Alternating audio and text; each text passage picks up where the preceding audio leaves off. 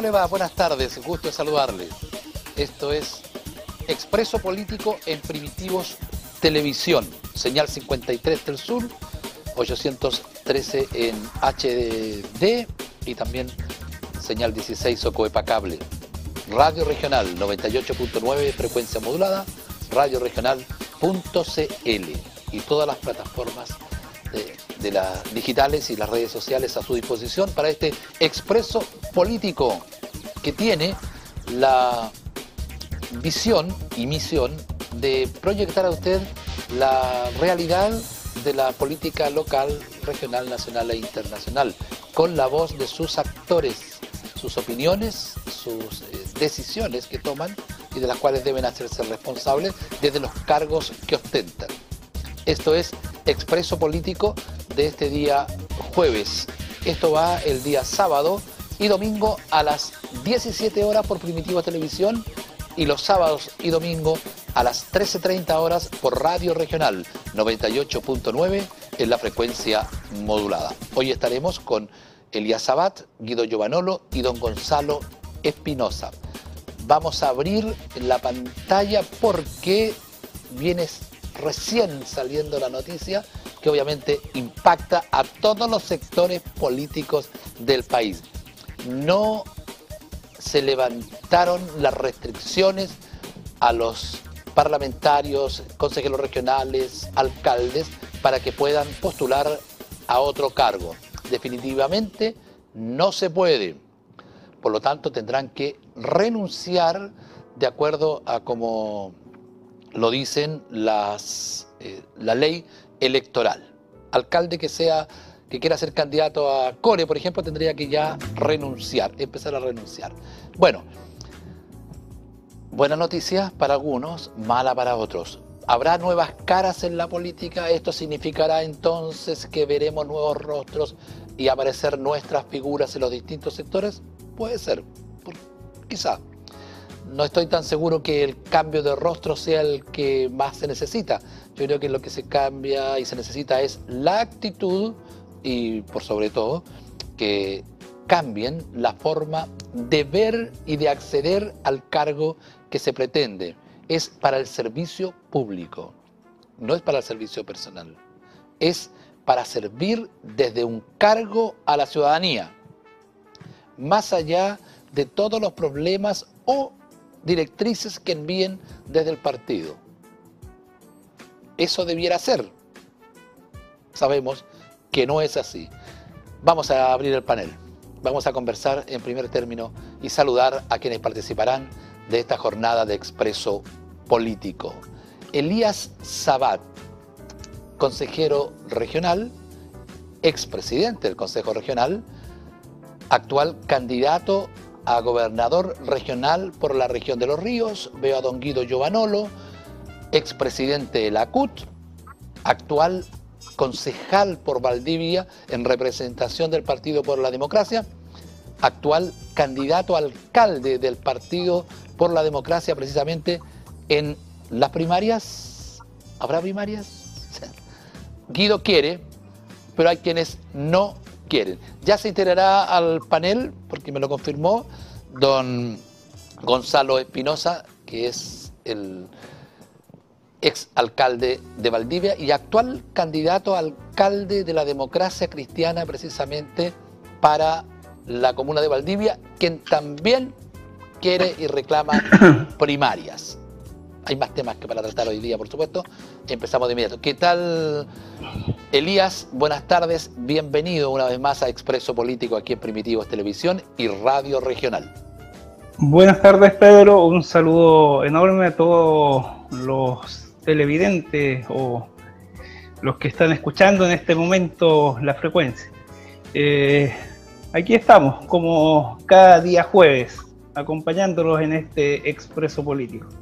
Un expreso político que, insisto, avanza los días y tiene que ver con el plebiscito que se está poniendo realmente interesante. Guido Giovanoro, buenas tardes. Hola, muy buenas tardes. Eh, saludarte, Pedro, y a Elías, eh, y a todos quienes nos ven y nos escuchan. Eh, un agrado, por cierto, poder conversar de nuevo. tratar, trataré de, de ser lo más eh, exhaustivo posible en mis eh, opiniones.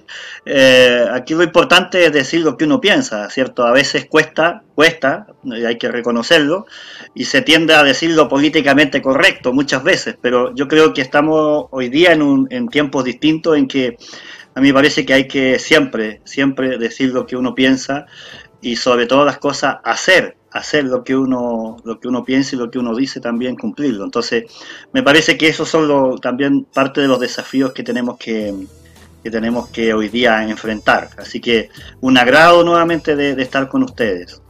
Como dice como dice la, la expresidenta Michelle Bachelet diré lo que pienso y haré lo que digo. Es una frase de la hoy eh, alta comisionada de derechos humanos de las Naciones Unidas. Elías Sabat, punto uno, el plebiscito que se nos viene con todo. Ya estamos a, vamos a entrar a menos de 30 días, estamos a 31 días del plebiscito que es el 25 de octubre precisamente, parte la franja donde obviamente descubriremos la creatividad de los diferentes sectores para poder conocer sus eh, llamados a la gente a votar. Elías Sabat, usted ha manifestado en este programa, Elías, que está por el apruebo. ¿Ha cambiado? Sigo igual. Pero, pero mira, pero mira, mira Pedro, aquí hay un tema, hay un tema no menor en lo cual siempre lo he, lo he manifestado cuando hay cuando hay elecciones populares o cuando se tiene que manifestar la comunidad lo importante es que vayan a votar. Sería poco democrático que eh, el apruebo o el rechazo ganen con una representatividad muy baja. ¿ah? Aquí si va a ganar el apruebo o va a ganar el rechazo, la idea es que gane con una representación popular, pero una verdadera representación popular. ¿ah? Las últimas elecciones presidenciales, de parlamentarias, eh, consejeros, alcaldes, la, participación ciudadana ha sido muy baja, muy, muy, pero muy baja. Y eso realmente eh, está eh, dando señales reales de lo mal que se está haciendo desde el sector político. Ahora también se están dando señales claras respecto a la, representatividad de nuestras autoridades que no está siendo efectiva.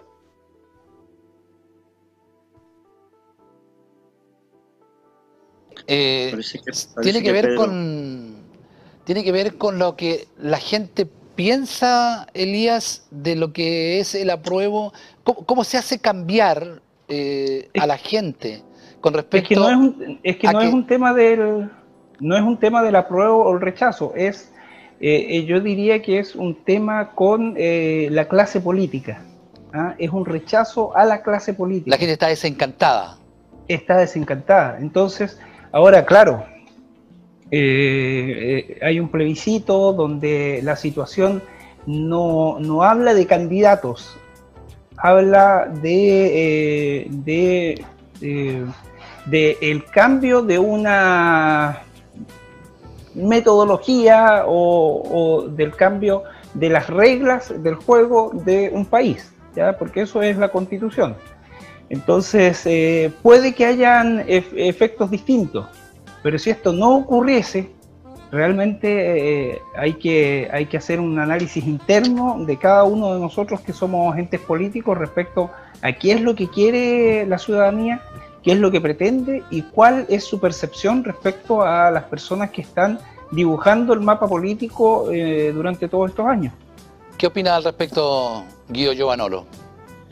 Eh, mira, yo pienso que yo pienso que mm, tenemos una gran oportunidad como, como sociedad, como, como chilenos y chilenas todos, después de, después de 200 años de república, eh, independiente, eh, eh, tenemos la gran posibilidad, la, gran oportunidad de, participar, de participar como nunca antes en un proceso, en un proceso, en un proceso constituyente que, que va a ser muy relevante para la sociedad chilena. Eh, por primera vez nos vamos a poder poner de acuerdo, eh, porque esa es nuestra obligación, ¿cierto? Como ciudadanos, y quienes nos representen después, yo, yo no tengo ninguna duda que va a ganar el apruebo, eh,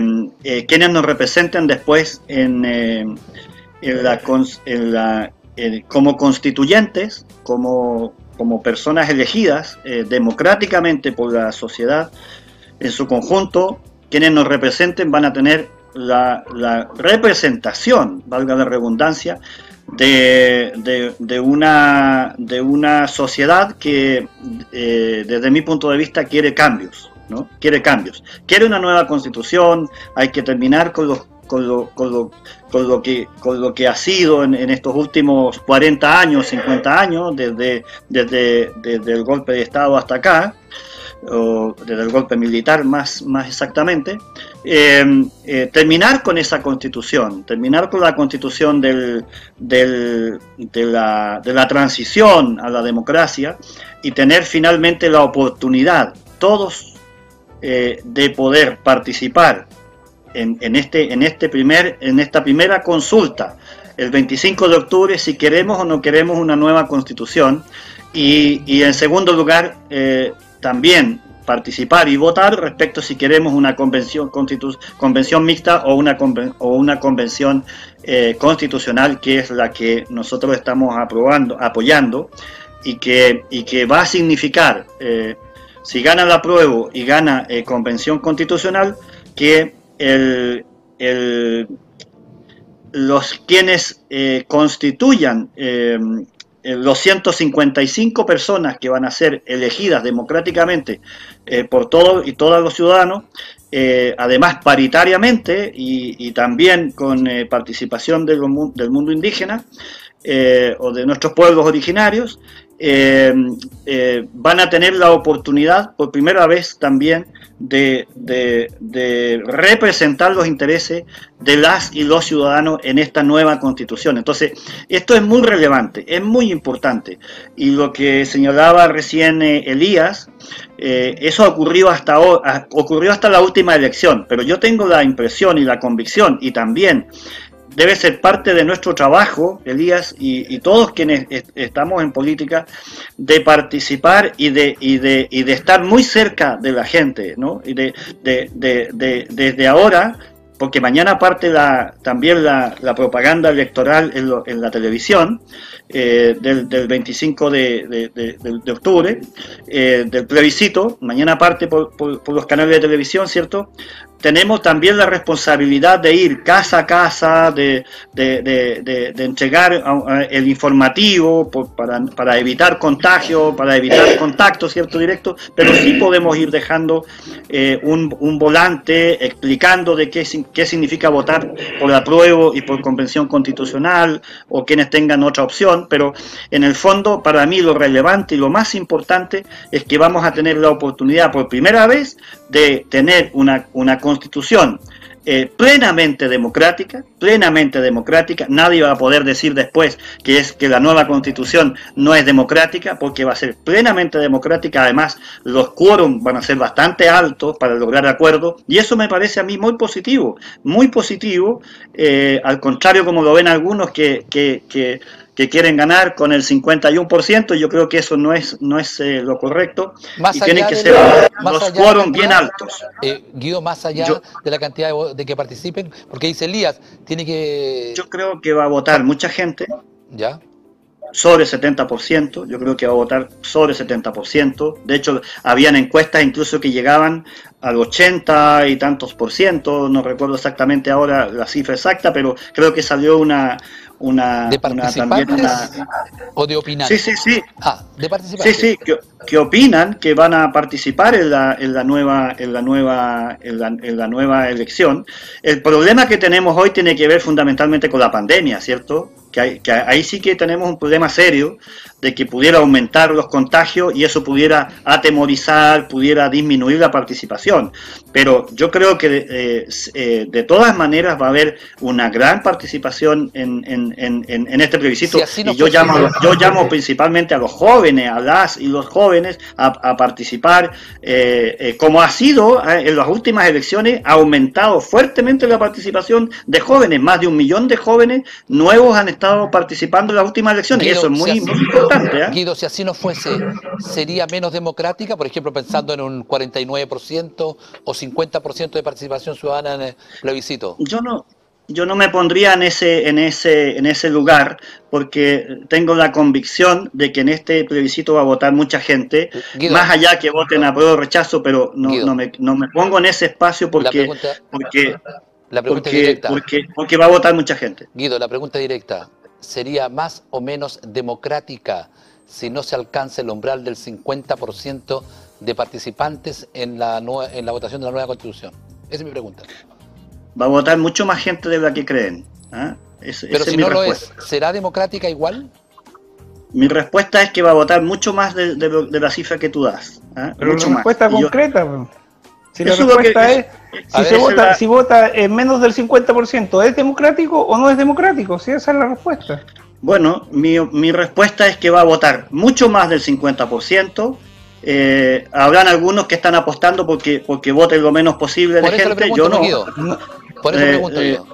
Claro, hay, a lo mejor puede haber gente que quiere participar lo menos, lo menos posible. Yo creo que va a participar mucha gente. Nuestra obligación y nuestro llamado de todos, de todos, es a pedir, a, apostar y a trabajar para que vaya mucha gente a votar. Y ese es el gran desafío que tenemos también. Ok, Elías, ya viene don Gonzalo Espinosa, alcalde, candidato, al, ex alcalde y candidato alcalde de la democracia cristiana por eh, Valdivia. Ya se va a integrar al panel. Elías, ¿qué pasa si no va el 50%? ¿No sería democrática? Eh, ¿No tendría el mismo valor? No, no, no, no, no, no. es que se están confundiendo los hechos. Pregunto. Eh, vaya el 50%, vaya menos del 50%, vaya más del 50%, es una elección y es democrática. Perfecto. la diferencia es que si va menos del 50%, ahí será representativa o no será representativa. Ahí, ese es el, punto. ¿ah? Porque es distinto si tratamos de validar, porque después hay que validarla, validar una constitución con el 20% a validar una constitución con el 70%. ¿ah? Solicitar la creación de una nueva constitución, ya con un 20% a solicitarla con un 70%. Entonces, es un proceso democrático. Pero, ¿es representativo o no es representativo? Ese es el punto.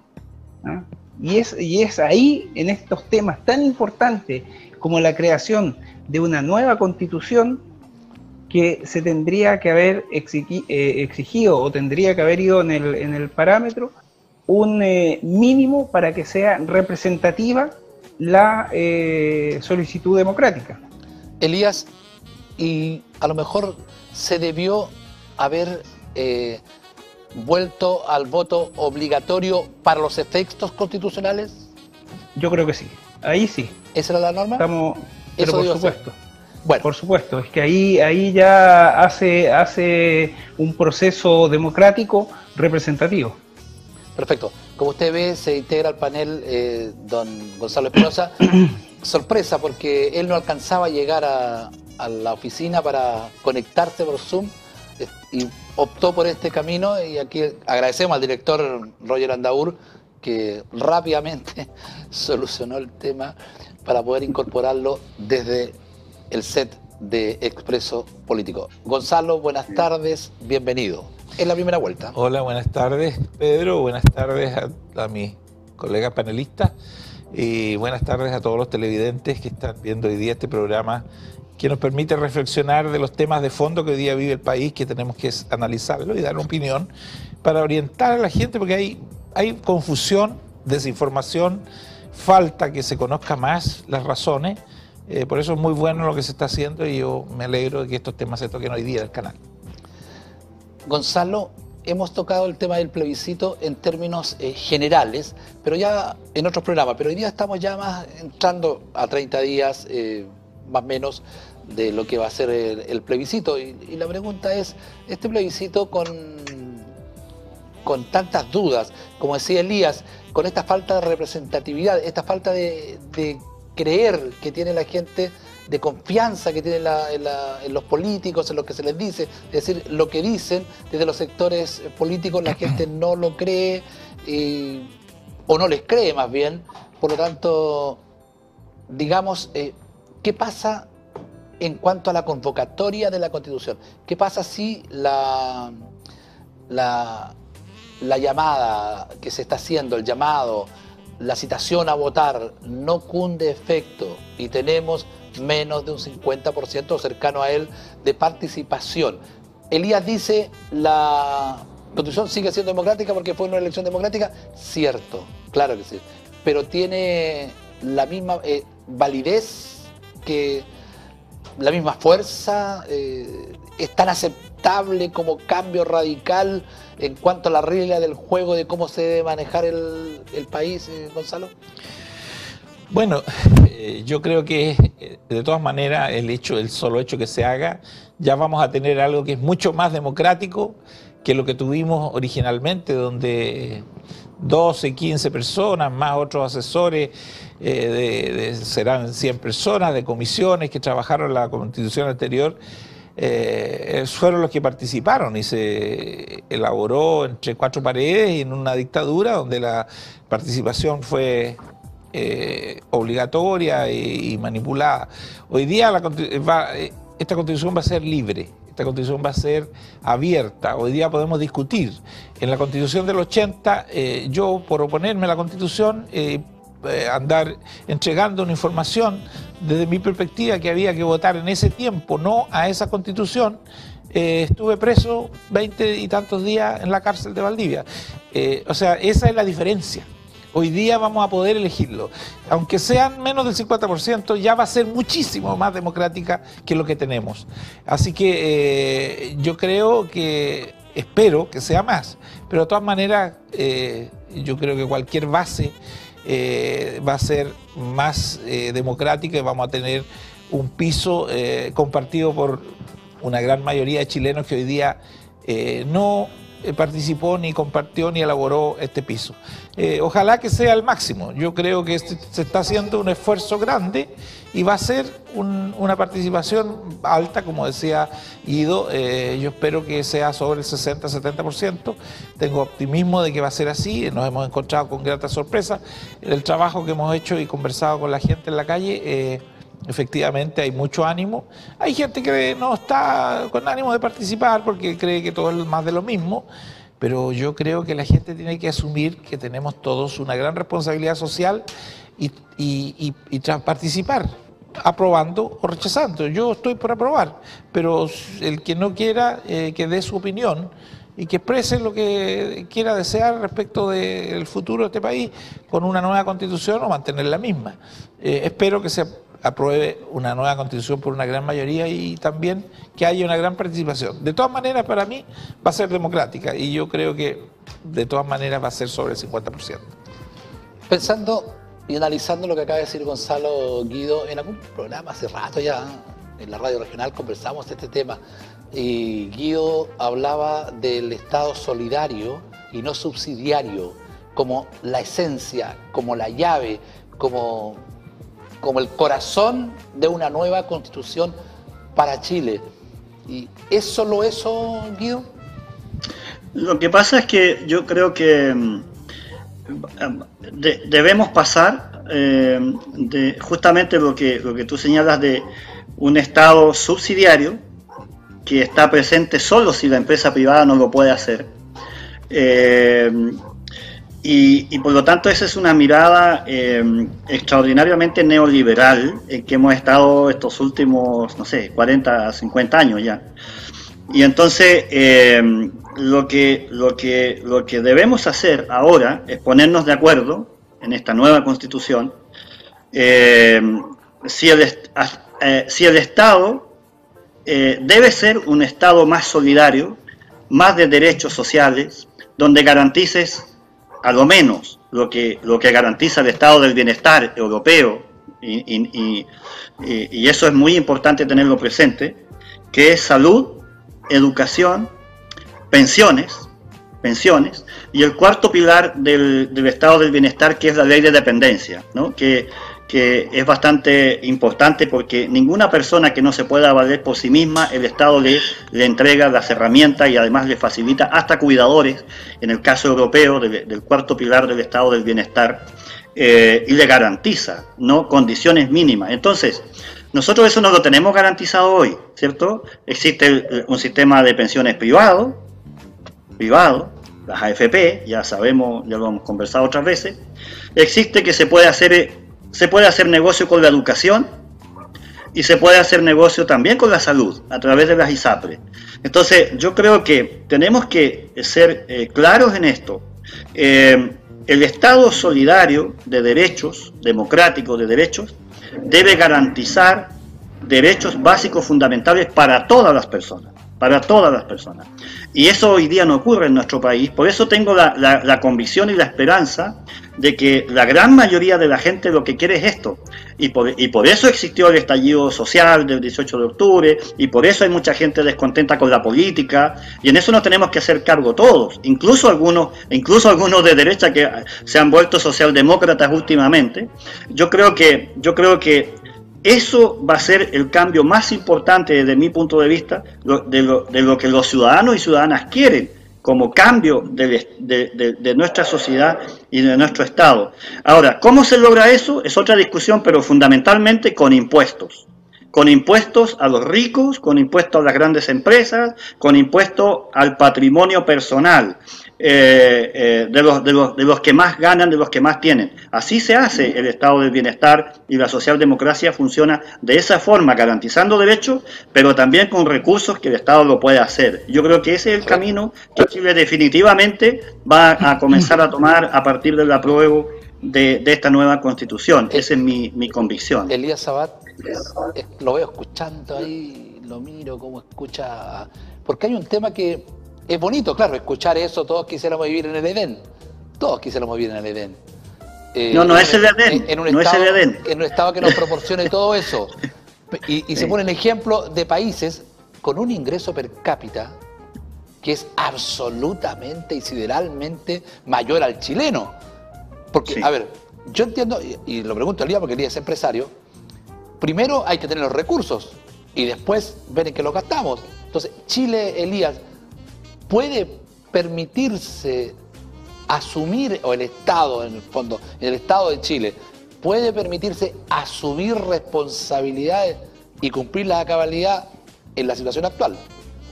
Con la propiedad del agua, sin la propiedad del agua, sin la propiedad del cobre, sin la propiedad del litio, sin...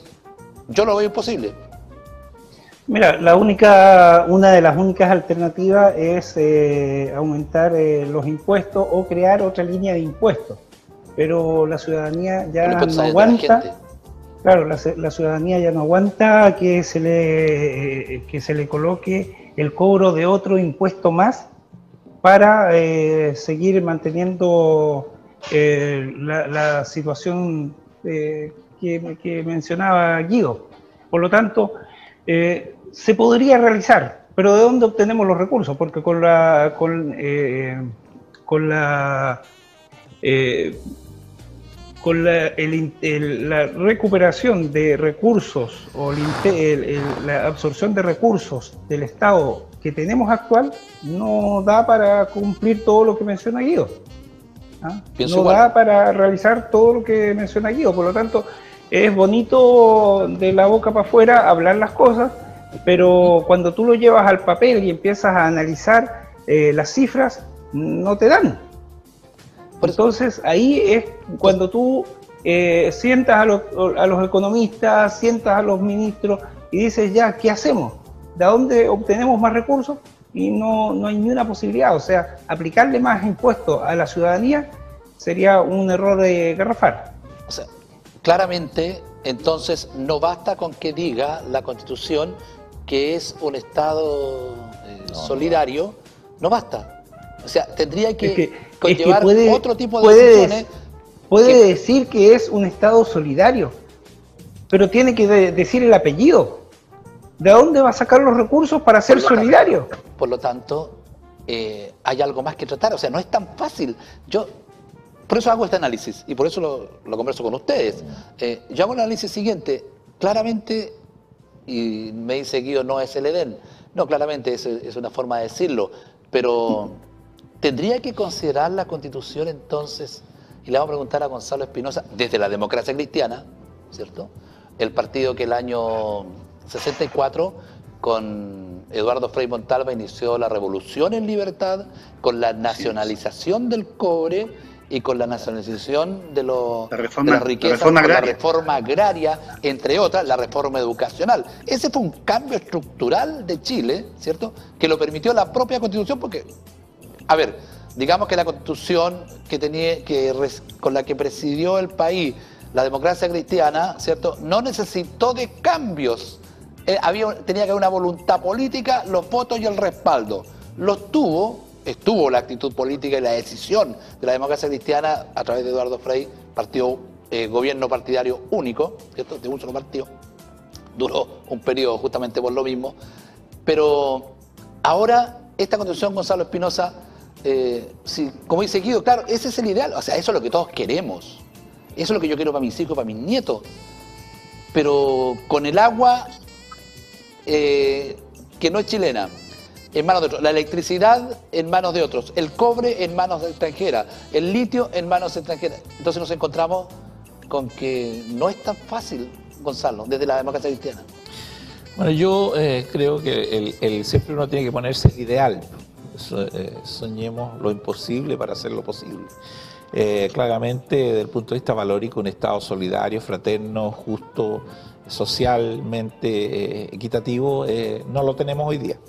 Y partiendo de esa base eh, tenemos que hacer el cambio de fondo que permita que el sistema sea mucho más equitativo y que sea más solidario. Pero en esa línea claramente uno va a poder crecer hasta donde le den los recursos que va a generar el Estado. Por eso yo complemento lo que dice Guido, lo que dice también Elías, en el sentido de que lo que tenemos que hacer es crear eh, las fuentes de trabajo para que se genere más actividad económica, no necesariamente subiendo tanto los impuestos, sino que generando más actividad económica para que se genere más ingresos al Estado.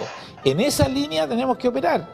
Eh, y eso, en la medida que vayamos haciendo crecer el país, vamos a tener más posibilidades de, de ayudar más y de solucionar más toda esta temática que está pendiente con, con los jubilados, con la salud, con la educación, etcétera pero eh, no va a, por el solo hecho que lo diga la Constitución, no va a ser así. Pero tenemos que crear el, andamiaje institucional para que lo permita. Eh, y yo quiero mencionar aquí que los europeos, ya que se tocó el caso de Europa, lo hicieron fundamentalmente eh, apoyando con planes muy especiales a las pymes, que dan más del 70% de trabajo en todas partes del mundo. Entonces, si nosotros hacemos un esfuerzo, que aquí hasta el momento no se ha hecho, se ha pedido y se ha planteado de que las pymes tengan un apoyo mucho más decidido. Eh, para eso están los recursos y, las pymes deberían generar mucho más actividad y si hay más actividad económica, eh, bueno, se vio ahora. Eh, aparecieron los recursos producto del 10% y habían agoreros que decían que el Estado prácticamente iba a quebrar, que el país iba a fenecer, pero, pero se generó mucho más actividad económica porque hubieron más recursos. Ahora, claro, esto es puntual, pasajero, porque esto se acaba y afecta un poco el tema de la jubilación de la gente si se mantuviera este mismo sistema.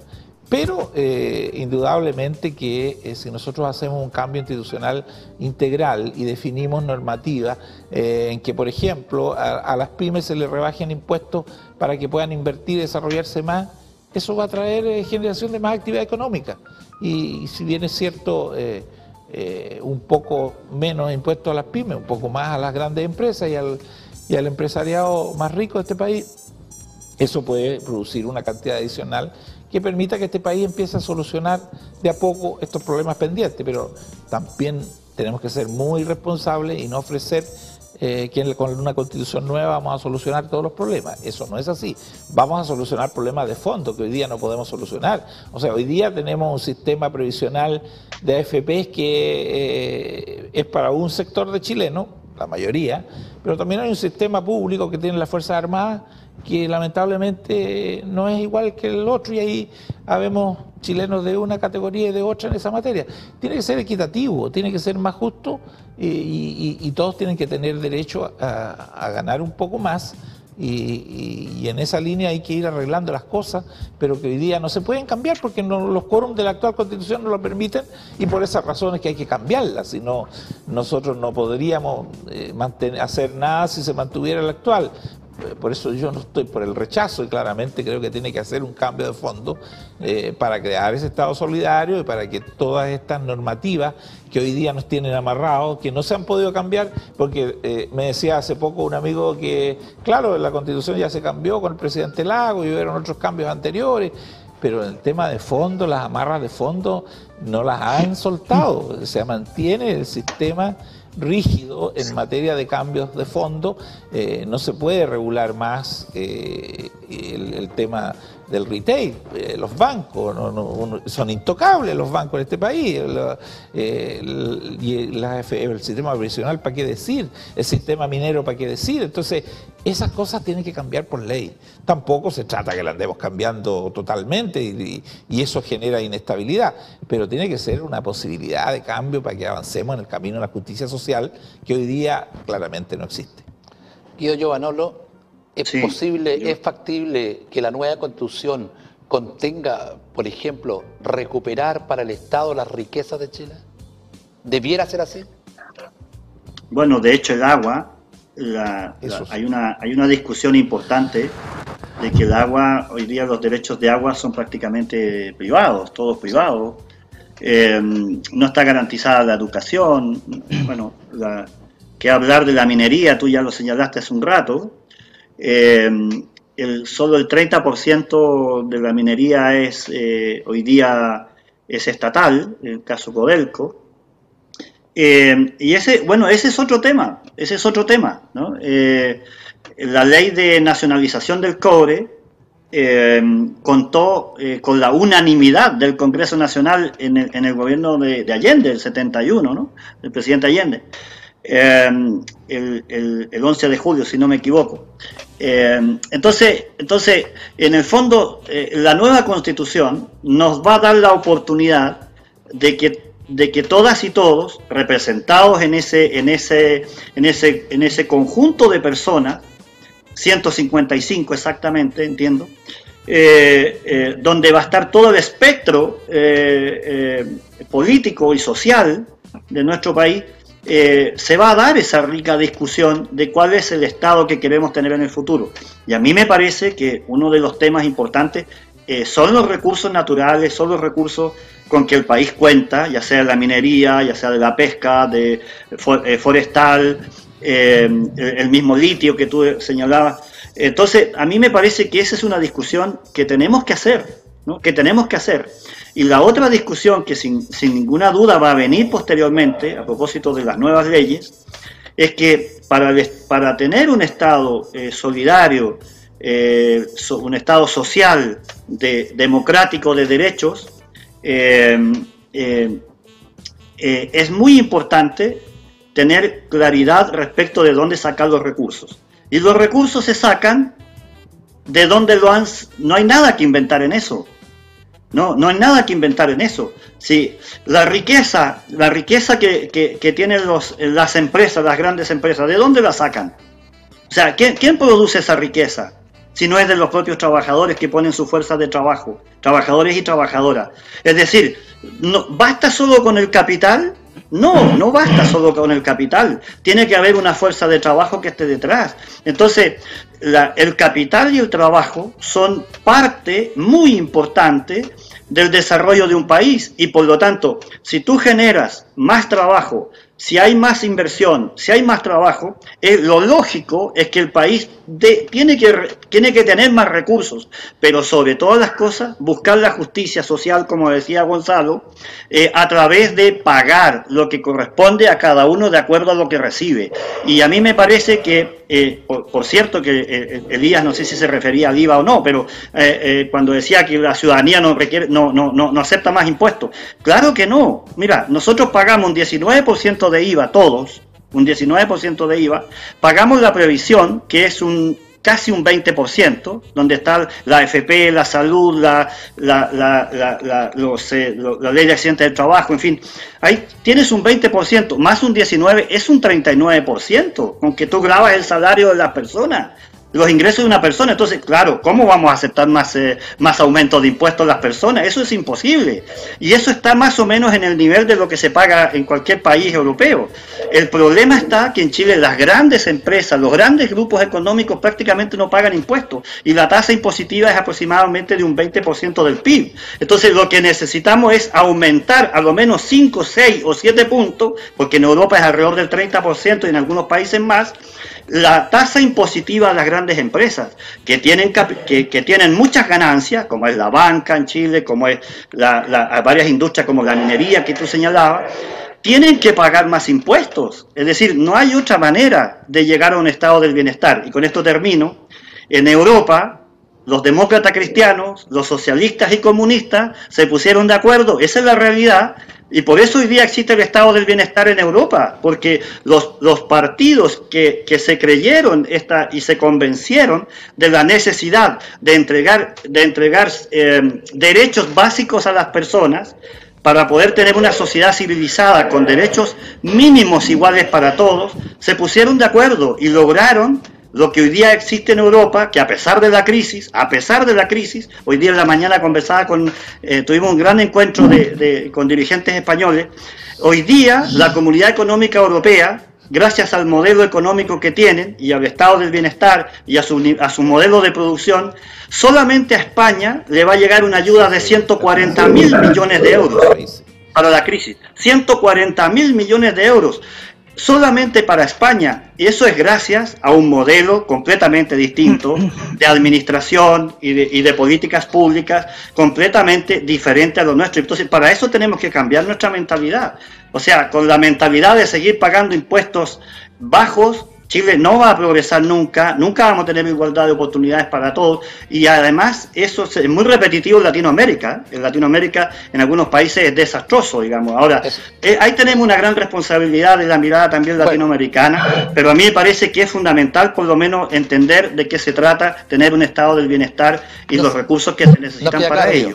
Queda claro, Guido, necesitan recursos. Todo, todo es con plata, todo es con dinero, todo es. con recursos. Ahora, no, no va a ser automático, ¿cierto? No va a ser al otro día que aprobemos la Constitución. Digámosle a la gente entonces, a usted señora, a usted señor que está en casa, cuando usted vote apruebo, va a abrir el camino para la solución de los problemas y para la adquisición de mayores derechos y mayores eh, beneficios por parte del Estado. Mayor seguridad, mayor tranquilidad, mayor salud, mayor educación. Pero eso es el inicio del camino que posteriormente tendrán que los parlamentarios que usted elija tendrán que hacer realidad lo que usted dijo en la Constitución. Apruebo cambio, pero cambio para progreso, cambio para crecimiento, cambio para desarrollo, cambio para libertades, cambio para vivir mejor. Eso es. Eh, oye, eh, ¿puedo decir un minuto nada más? Mira, y, sume, y sumémosle al análisis, por lo menos que yo hago, discúlpame, es que los empresarios europeos tienen una visión completamente distinta a los empresarios latinoamericanos y empresarios chilenos. ¿no? Así que eso también es muy distinto porque además hay una, hay una derecha mucho más democrática de lo que hay en nuestro país y eso también es parte de los cambios culturales que tenemos que tener. Bueno, ese es un tema que... Oiga, pero como nosotros somos, ustedes son panelistas toda la semana, vamos a poder seguir, todavía falta el plebiscito porque yo los quiero cambiar. No sé si, salvo Elías, tiene algo más que algo que se quedó en el tintero en esta vuelta. No, no, no. ¿No? Quedó claro. No, yo, Elías está por el apruebo, Elías es empresario. Y... Lo que, yo, quiero agregar. A ver, lo que pasa es que lo mismo que dije hace un ratito, hace un rato atrás, Pedro, eh, de la boca para afuera es muy fácil. ¿ah? Eh, eh, el, Parlamento, diputados y senadores aprobaron una ley que iba a grabar impuestos principalmente a las empresas. ¿Dónde quedó? no se, no se pudo aplicar en un 100%, no se pudo aplicar de buena forma. ¿Por qué? Porque hay otros parámetros que, eh, eh, que hacen eh, desviar y los ocupan los, empresarios para... ¿Cuáles? ¿Cuáles? ¿Cuáles? Por, ejemplo, generar sus oficinas centrales en el extranjero. ¿Qué van a hacer? Claro, las transnacionales. ¿Ah? Aquí las empresas, las mayores empresas, las empresas más grandes, tienen su oficina central en Inglaterra, tienen su oficina central en Europa. De eso estamos hablando. Bueno, pero digamos también que eh, se replica en, se replica en Chile, porque las empresas en Valdivia tributan en Santiago, ni siquiera tributan en Entonces es fácil, es fácil, es fácil decir no, aumentemos el, impuesto a las empresas. Eh, perfecto, aumentemos el impuesto a las empresas. Pero primero hay que buscar la fórmula. Perfecto. Gracias. están, están, eh, estamos apostando a crearla, cambiar la constitución, eh, eh, crear un, un, Estado solidario, lo, escuchaste recién, Pedro. Sí, sí. Pero no tenemos la fórmula cómo obtener los recursos primero. Sí, está la fórmula, sí. Bueno, o sea, vamos a, miren, en cada Para mí cuando está es cuando está firmada y cuando se está obteniendo eh, los ingresos. Expreso político, no cuando se habla de la boca para afuera, Guido. Expreso político va a tratar este tema. Es que, mira, es que discúlpame, lo que yo lo que yo digo lo digo con, con, bastante convicción y no lo digo de la boca para afuera. convicciones tienen que pasar por temas legales. No lo digo de la por aprobaciones parlamentarias. Lo que pasa es que tú tienes convicciones distintas, que es completamente diferente. Yo tengo la convicción que así se hace Así lo han hecho los otros países, lo que le ha ido bien, los países justos, los países Pero para que, para, que se haga, para que se haga en Chile se tiene que aprobar por el Parlamento. Yo creo que, primero, sí. primero tenemos que aprobar de todo. A ver, Guido. la convención constituyente y después vendrá todo el proceso. Bueno, Guido, estamos todos claros en eso. Estamos claros todos en eso. Primero apruebo, convención constituyente y después veamos qué pasa. Algo, solo breve Gonzalo para el tema este, porque tenemos que ir a lo otro que nos sí, interesa. Sí, eh, solamente decir que no nos olvidemos de que cuando uno quiere, o sea, todos quisiéramos dar todo, pero no se puede. O sea, aquí hay que crear riqueza. Y crear riqueza significa hacerlo con responsabilidad y permitir que haya emprendimiento. Eh, y ahí empezar el camino de la distribución que hacen en Europa, que lleva un camino recorrido mucho más largo, pero que no ha sido en tanto tiempo que han podido llegar a, posiciones eh, muy favorables desde el punto de vista económico, porque hicieron un buen sistema. Y eso es lo que tenemos que copiar o hacer. En Chile sí es lo bueno de otras partes, eh, pero hay que mirar que cuando se excede el entusiasmo por dar mucho bienestar, hemos tenido países europeos que han estado con situaciones de quiebra eh, y que gracias a que está la Unión Europea han podido ayudarse entre ellos y se han podido mantener. Entonces también, y han tenido que retroceder en algunos beneficios eh, de bienestar social, producto de que eh, si el Estado llega a un límite que no se puede, aunque haya la mayor voluntad, la mayor... Por eso que este proceso yo solamente agregaría, hagámoslo, estamos claros, abramos la puerta para este proceso de cambio, pero con mucha responsabilidad con mucha eh, tranquilidad eh, y ponderación, eh, porque las cosas cuando se hacen bien se logran y hay que buscar la forma de que sea el menor tiempo posible. eso lo hagan las leyes, pero yo apelo a que lo hagamos con la prudencia que no nos haga llegar en, poco tiempo a transformar una situación que le tocó vivir a España también, que tuvieron que eh, solucionarle los problemas a los demás países, o en Italia, etcétera, Grecia, para qué decir, etcétera. Portugal. Por, todos los países eh, han pasado por bajones, eh, porque fue un entusiasmo de, bienestar, pues, y eso a eso a veces conlleva el populismo. eso, no es, eso no es efectivo. vamos a tratarlo, vamos a tratarlo en el próximo programa. Eso no es efectivo. Vamos a tratarlo lo, de Grecia te, lo de Grecia te lo acepto, vamos pero a tratarlo en el próximo programa porque tenemos más temas que tratar. Solamente decir que vamos a tener un, un proceso constituyente a la chilena, con, porque nosotros todos lo hacemos distinto, todos, a todos somos raros los chilenos. Vamos a hacerlo con dos plebiscitos, uno de entrada, uno de salida, y preguntamos si quiere mixta o queremos... La verdad es que bueno, pero es a la chilena, como todas las cosas que hacemos en Chile. Vamos rápidamente al segundo tema para alcanzar a tocarlo, porque en algún momento de esta conversación se habló de la unión de la democracia cristiana con los socialistas, con los comunistas en Europa. Pues bien, estamos en periodo, porque se vence el plazo la próxima semana, ¿cierto?, para inscribir primarias. Entiendo, Elías, que en el caso de gobernadores regionales, la decisión está de hacer primaria. No es tu caso porque tú eres independiente y vas eh, directo a la papeleta. Pero cuéntanos, ¿por qué tocó el tema contigo, Elías? Hubo que buscar firmas. O sea, como independiente es una carrera extra, es una, es una montaña distinta que hay que subir, ¿no es así? Sí, es una montaña distinta, pero ante los ojos democráticos es más válida, ¿ah? porque aquí no, no se busca el patrocinio de, de un partido político, se busca el patrocinio de las personas que el día de mañana se van a ver beneficiadas por uno u otro eh, tipo de administración. ¿ya? ¿A dónde voy? El independiente necesita el patrocinio de quién? De los que el día de mañana van a ser sus jefes, de los que el día de mañana van a votar por ellos. Los que están, eh, eh, los que van en, un partido político, que es válido también, necesitan el, respaldo y el patrocinio del partido político, nada más. Por lo tanto, eh, como partido político yo digo, ¿sabes qué? Va a ir Juan Pérez, va a ir Pedro, Pedro, Pedro, Pedro Juan y Diego, ¿ya? Y punto. ¿Ya? Y la ciudadanía, ¿qué opina de eso? Solo van a opinar el día que aparezcan en la papeleta de votaciones.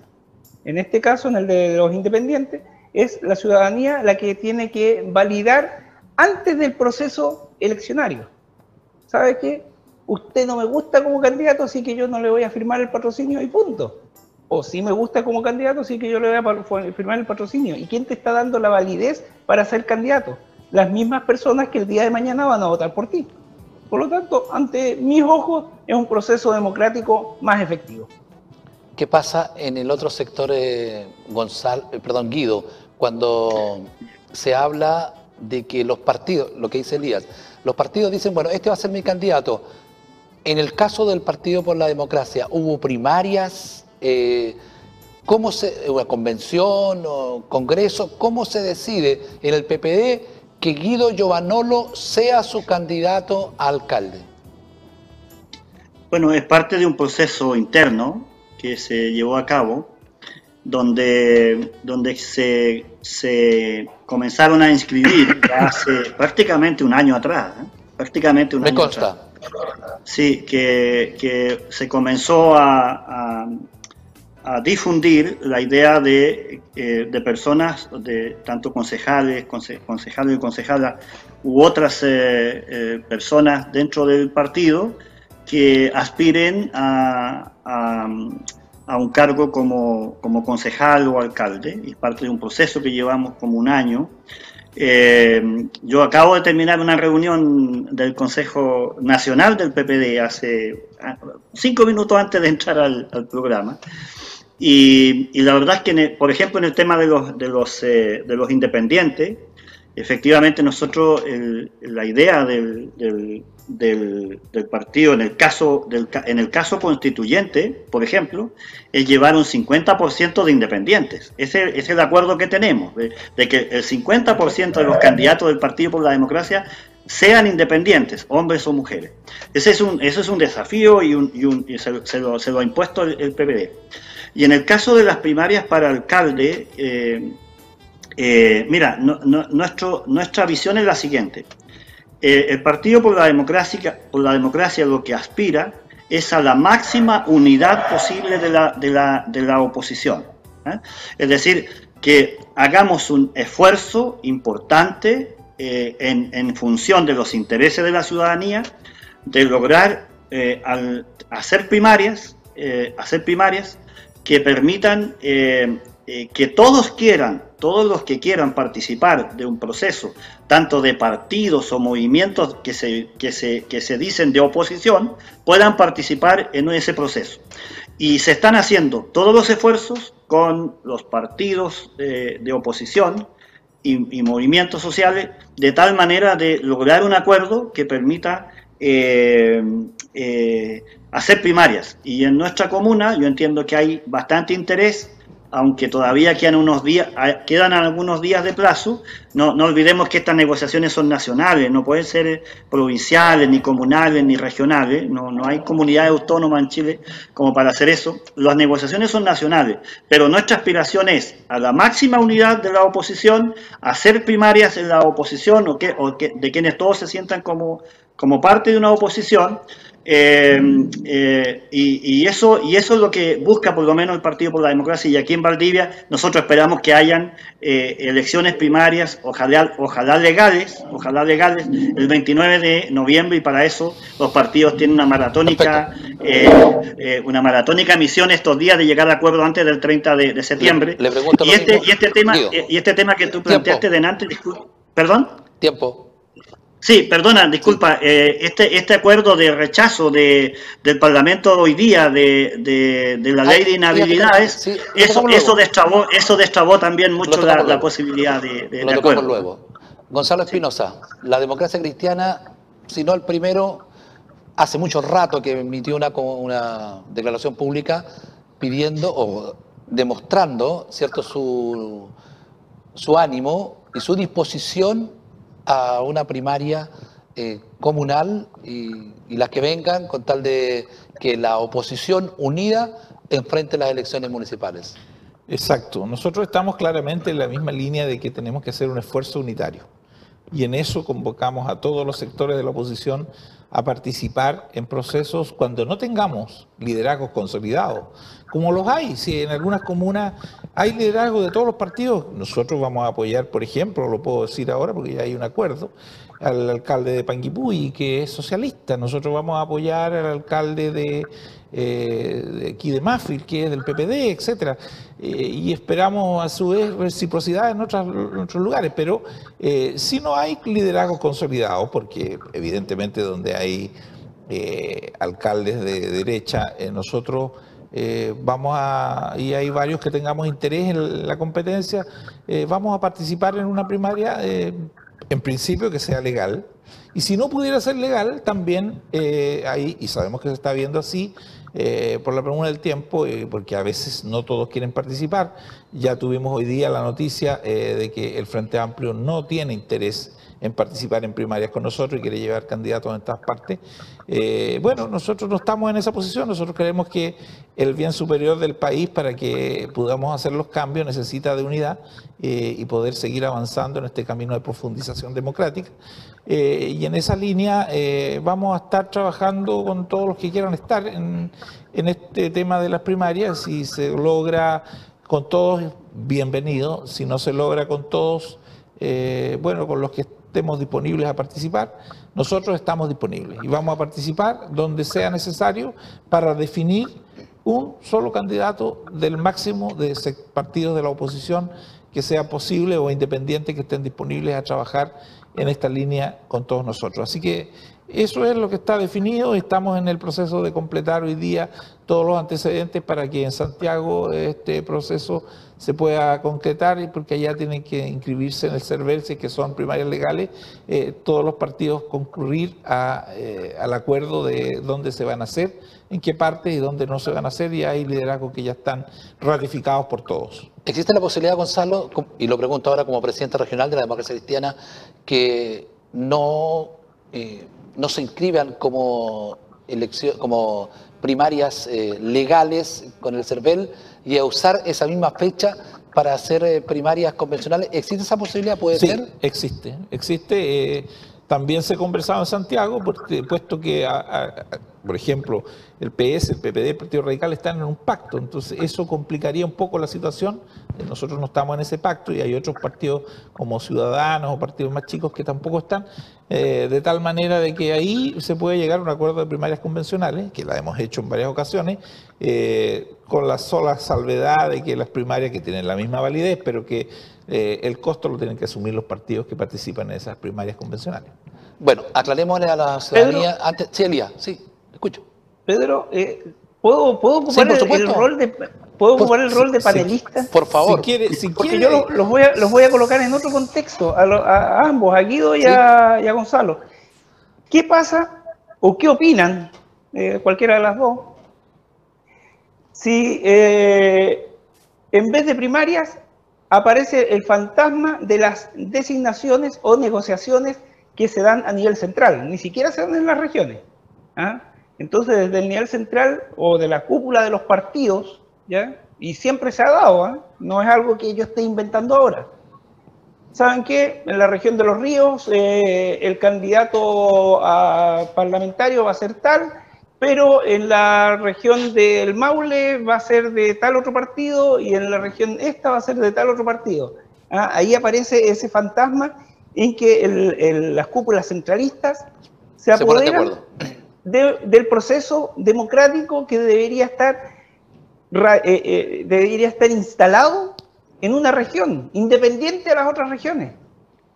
¿Qué opinan de ello? Preguntémosle aquí a Giovanolo. Mira, yo, te, puedo decir lo siguiente. Si nosotros, si la oposición va dividida en la elección de gobernadores, estamos sonados. Y alcalde también. Estamos sonados. Y de alcalde ¿Ah? Pero, pero, pero, primero, primero la de gobernadores, porque eh, quiero decirlo porque si, estoy hablando como oposición. Si la oposición va dividida, estamos sonados. La derecha nos va a ganar prácticamente en todas partes. Y eso no hay que ser, no hay, no hay que sacar ninguna, no hay que ser científico para eso. ¿ah? Y, y es súper claro. Por lo tanto, ahí hay una responsabilidad política de todos los que decimos que somos de oposición y de nuestros organizaciones nacionales de tomar un acuerdo respecto de eso. Si hay, si hay sectores que no están de acuerdo con eso, bueno, que asuman su responsabilidad, ¿te fijas? Tienen que asumirla, porque, porque si no, eh, después todos van a sacar cuentas alegres y nadie va a asumir. Eso, eso, pero para que entiendas el contexto, Guido, o ya, eh, voy a colocar gobernadores regionales, voy a colocar, para, para que entiendas el contexto y vienen los parlamentarios de más peso de los partidos políticos y negocian y dicen, ¿saben qué? En la región de los ríos vamos a llevar a Juan Pérez, que no lo conoce nadie, pero es del partido en el cual militas tú. Eso te, eso te conviene a ti, Elías, así que no... No, no, no, no, no, si no, estoy, no estoy diciendo eso. Vamos a llevar a Juan, a Juan Pérez de candidato a gobernador y en la región del Maule vamos a llevar a un eh, es lo que gobernador, vamos a llevar a un ex diputado. Yo entiendo lo de Elías, yo entiendo lo de Elías porque es como se ha manejado normalmente, es como se ha hecho normalmente. Por eso yo, entiendo ya, te he explicado, ya te he explicado que para alcalde. y para alcalde exactamente lo mismo, en el sentido de que lo que se está buscando es la máxima unidad posible. En principio, en principio, eh, el convergencia progresista, ¿cierto? Eh, tiene, tiene la convicción que son las primarias, cuando digo convergencia progresista me refiero al PS, al PPD y los radicales, tiene, tiene la convicción de que a través de primarias es el único mecanismo más legal, más, más idóneo para llegar a, tener un solo candidato o candidata a, la, a las municipales desde la oposición. Pero a esto también hay que, lo que decía Gonzalo, por parte de la democracia cristiana, también hay bastante, bastante aceptación de, de lo que, de lo que eso significa. Tal vez hayan otros sectores un poco más eh, reticentes, pero eh, a mí me parece que es exactamente lo mismo, en el sentido de que tenemos que asumir la responsabilidad, si decimos que somos de, oposición, de intentar por lo menos una buena eh, negociación nacional, un gran acuerdo nacional que permita hacer primaria en la gran mayoría de las comunas, a lo, menos, a lo menos, mira, yo diría a lo menos en 20 comunas, o creo que son 20 comunas más grandes donde están donde están eh, eh, la derecha, donde está la derecha hoy día. Hay pregunta directa, pregunta directa, Guido. Llega una negociación nacional y se decide que el cupo para alcalde en Valdivia es para la democracia cristiana sin primarias de ningún tipo. Eso no va a ocurrir. No, pero o sea, ha ocurrido anteriormente. No, no, no, pero eso, no, eso no va a ocurrir ahora. No te okay. pues ya. Oye, ya, ya acabo de decir que acabo de terminar una reunión de, de, de, mi partido y eso no va a ocurrir. Okay, ¿ah? perfecto, te, lo, te, lo, puedo garantizar. Okay. Después me cobráis la palabra si quieres, pero van a haber primarias, van a haber primarias sin ninguna duda. Gonzalo Espinosa, candidato a alcalde de Democracia Cristiana. Yo creo lo mismo, no va a ocurrir porque tenemos la voluntad, eh, yo diría que máxima de que se defina en primaria y que sea la ciudadanía la que defina quién de los sectores de oposición tiene que encabezar esto. Y en esa línea yo comparto lo que dice Guido. Yo creo que aquí van a haber primarias legales o convencionales. Esa puede ser la única diferencia. La diferencia es que una la fija, la, regula el server completamente y la otra la tenemos que organizar como lo hemos hecho en varias ocasiones anteriormente entre todos nosotros. Eh, claramente nunca se ha desconocido una primaria que convencional siempre se ha respetado. Eh, vale decir que un candidato que haya perdido una primaria nunca se ha ido por el lado de igualmente. ¿no? pero no ha apoyado, pero se ha arrestado. Eh, pero mira, eso puede pasar igual en algunos casos, con primarias, sin primarias. Lo ideal es que aquí tengamos el sentido de responsabilidad unitaria y política que se requiere para enfrentar esto y hacer los cambios que eh, ameritan las comunas, las regiones y el país. cambios de fondo que, hoy día se necesitan con urgencia para eh, cambiarle el rumbo y mejorar las cosas en general. Y esa es la gracia de, de, estos procesos democráticos, que uno discute y tiene que tener propuestas. Aquí no hacer una cosa en que porque uno es más eh, tiene más llegada no tenga más llegada, o, es más bonito o es más feo. Eh, aquí lo, que tiene que definir es la propuesta y el sentido unitario eh, y responsable con que se hagan las cosas para que volvamos a darle credibilidad a la política. Si la política tiene que hacerse con mucha seriedad y responsabilidad. Y lo que ha llevado al desprestigio han sido los errores que hemos cometido todos, pero también ha sido el exceso de populismo en que se ha ido cayendo poco a poco por todos los sectores de derecha, de centro y de izquierda. Bueno, nos queda claro que hay primarias entonces en Valdivia, por lo menos en este, en este sector, porque hay que, el Frente Amplio Claro, el, Frente Amplio ha señalado que no va a primaria y lo ha dicho en todos los tonos, por lo menos Revolución Democrática. ¿Cuándo, dijeron eso? todos los días, todos los días niegan, ellos van por todas partes. Lo cierto es que faltan los comunistas, faltan los comunistas con su grupo, que eh, hay, hay otra alianza, ¿cierto? Que tampoco han señalado nada con respecto a las primarias, pero bueno, habrá que esperar. ¿Por qué digo yo que hay que esperar? Y vamos a cerrar con el, con el mismo tema, pero con lo que pasó hoy día, que es imprevisto, pero en cuanto decide, justamente algo lo dijo Guido, por eso dije yo, al final lo vamos a tratar, en cuanto incide en esta decisión de primarias o no, cuando cambian los candidatos, porque hay quienes ya estaban como candidatos o trabajando o pensando o habían dicho que bueno la posibilidad de dejar de ser core y ser candidatos o dejar de ser alcaldes y ser eh, candidatos a una cosa. Eso cambió. Hoy día ya no se puede. ¿En cuánto afecta esto Elías Sabat? Bueno, eh, harto harto. La, verdad afecta muchísimo porque si tú te, colocas en el contexto de la región de los ríos, te das cuenta que imágenes o figuras populares eh, representativas eh, no habían, se estaban agotando.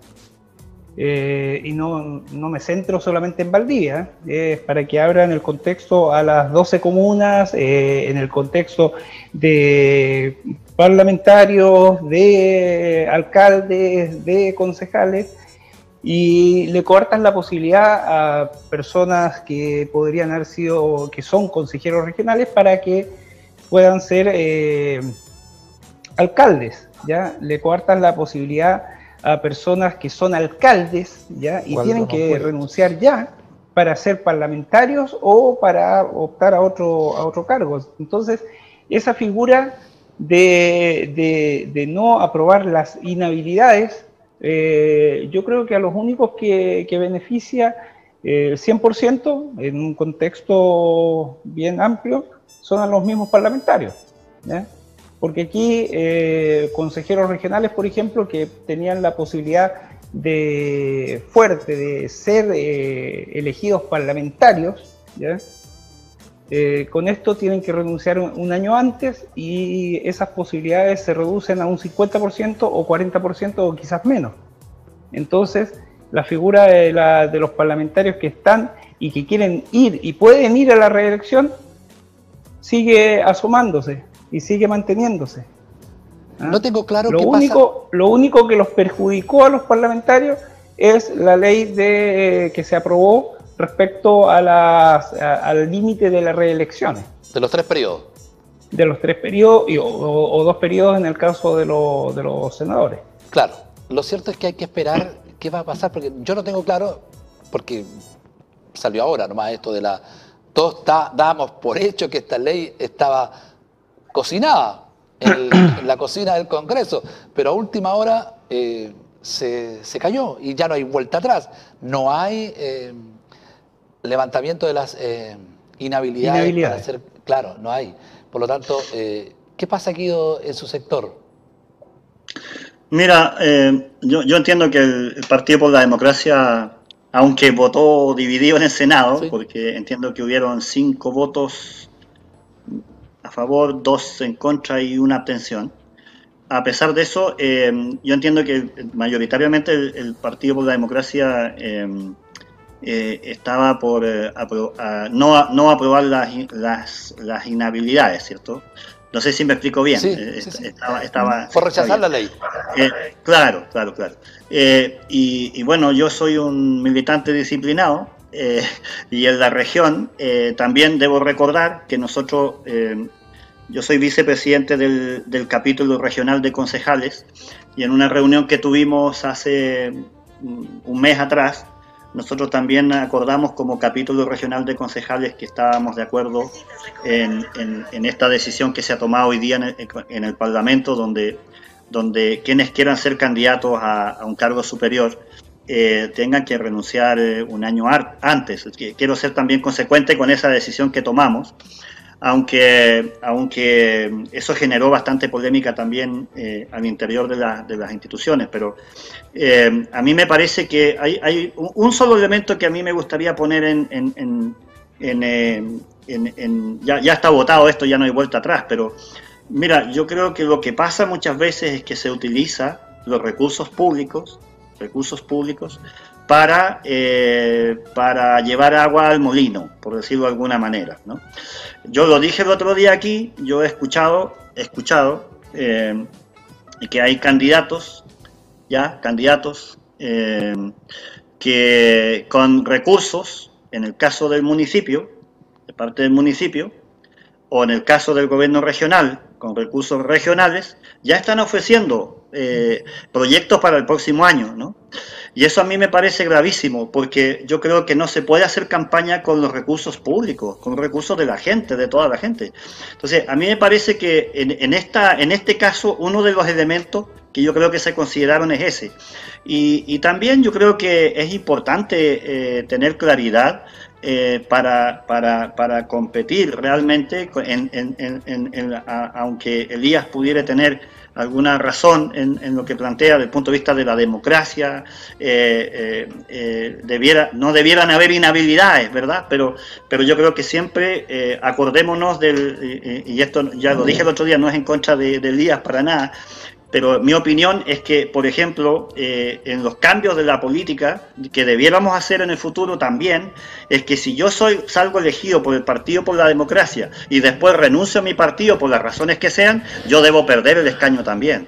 Porque, porque eso, desde mi punto de vista, es, es ser consecuente con, con quienes nos eligen, ¿no? Si yo soy candidato por un partido o movimiento determinado y después resulta que no, por, por las razones que sean, no comparto esos, esos, valores y principios y renuncio, yo debo perder el escaño y debe subir una persona que fue también acompañante probablemente de la misma lista. Entonces, yo creo más bien en los proyectos colectivos en ese ámbito y no, y no en proyectos personales. Y por eso esta, esta, la primera ley que se hizo fue la ley antidíscolo, si ustedes, si ustedes recuerdan, y, y después, y después también ha venido todo esto y además, y, además, y además, con esto termino, discúlpame, eh, es que eh, también eh, hay gente que se, se, pretende perpetuar en el poder y por eso ya con los tres periodos basta, diga. Yo creo que eso es, consecuente con lo que está pasando hoy día en la política. Gonzalo, ¿en cuánto afecta a la democracia cristiana esta ley?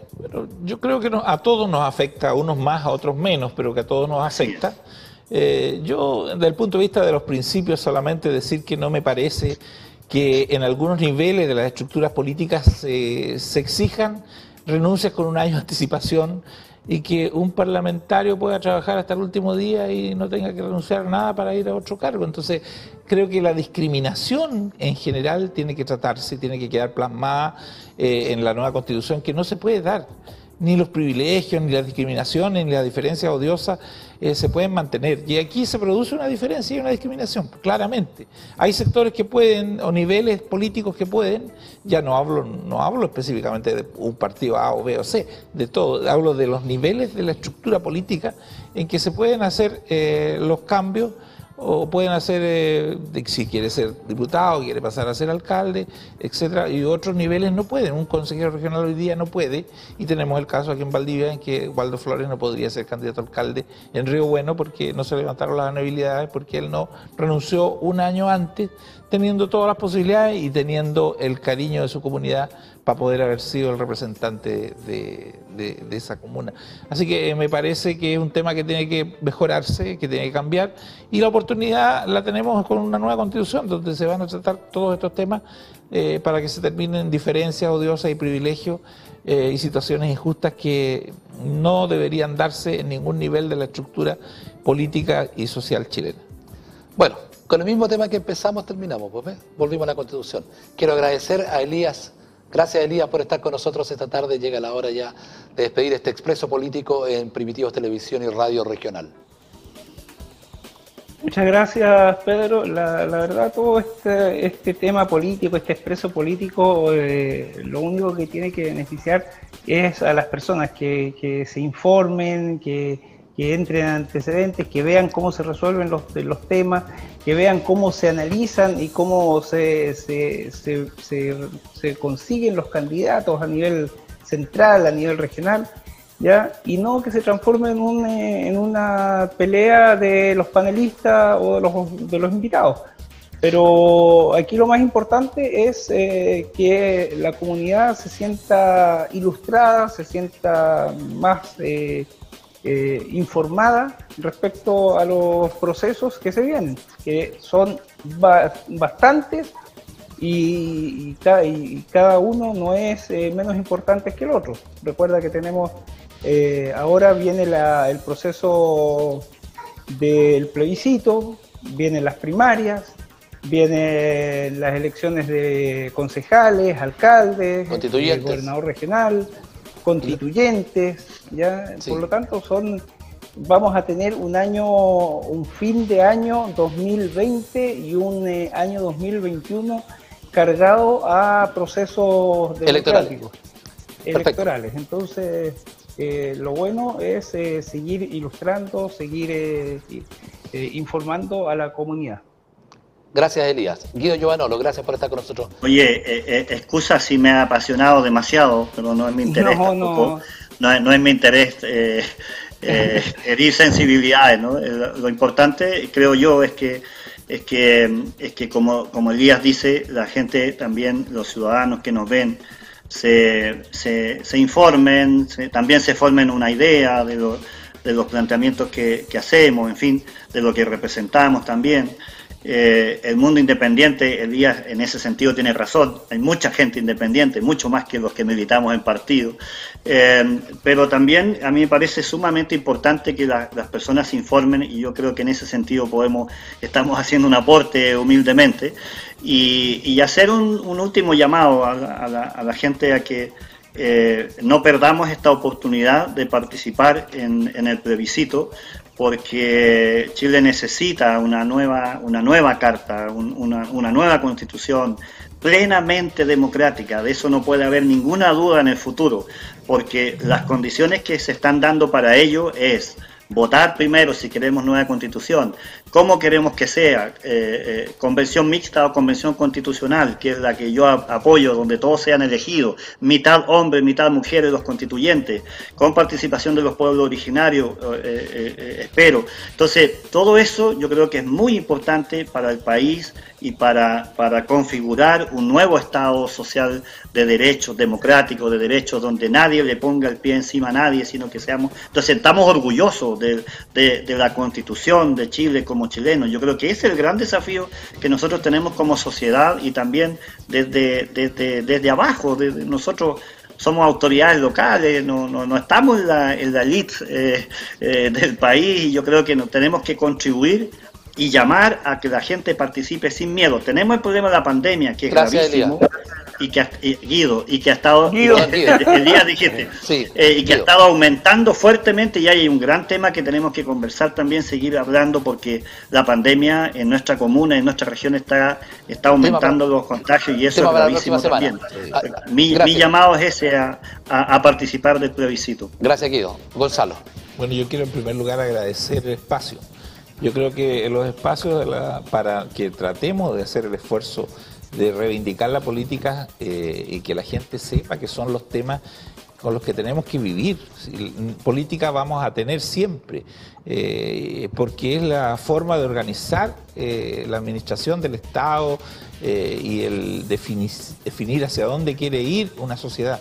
Y eso se hace a través de la política con los que participan en política. Lo que tenemos que hacer es erradicar las malas prácticas y poder hacer eh, buena política informando adecuadamente y que la gente tome las decisiones para elegir personas que sean coherentes, que sean, que tengan su trayectoria, que hayan hecho las cosas eh, y, que explayen bien sus pensamientos para que sepan por quién van a votar. Eh, y en ese sentido aquí se da una posibilidad de un espacio que son escasos, porque no son muchos los los medios de comunicación que le dan un espacio hoy día a la política, eh, pero tenemos que asumir esto también con mucho, mucha seriedad y responsabilidad, porque eh, la duda que tiene el país completo por los errores cometidos es muy grande, eh, y en ese contexto decirles que se dan muy buenas posibilidades a partir de esta oportunidad histórica que vamos a tener el 25 de octubre de tener una nueva constitución, de elegir constituyentes que sean democráticos, democráticamente elegidos y que representen a todos los ámbitos sociales, de pueblos originarios, de científicos, etcétera, y, también de los partidos políticos. Y los partidos políticos son parte de la sociedad y los representantes que estamos, somos parte y vivimos insertos en la sociedad y tenemos que tratar de interpretar de la mejor manera posible a todos nuestros vecino eh, para poder hacer las cosas eh, bien y desde el punto de vista de lo que se requiere con urgencia. Y no hacer lo que a uno se le antoje, sino lo que la gente quiere que se haga, pero hacerlo bien, con responsabilidad y seriedad. Perfecto, gracias.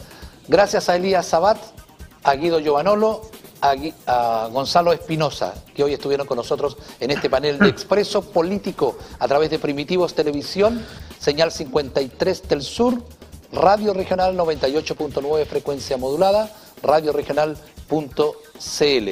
Esto también está el domingo a las 17 horas, lo mismo que el día sábado por Primitivos Televisión. En Radio Regional, sábados y domingos, 13.30 horas. Gracias por su sintonía, volveremos a estar con ustedes, si Dios así lo quiere, el próximo jueves en otro Expreso Político. Gracias, buenas tardes.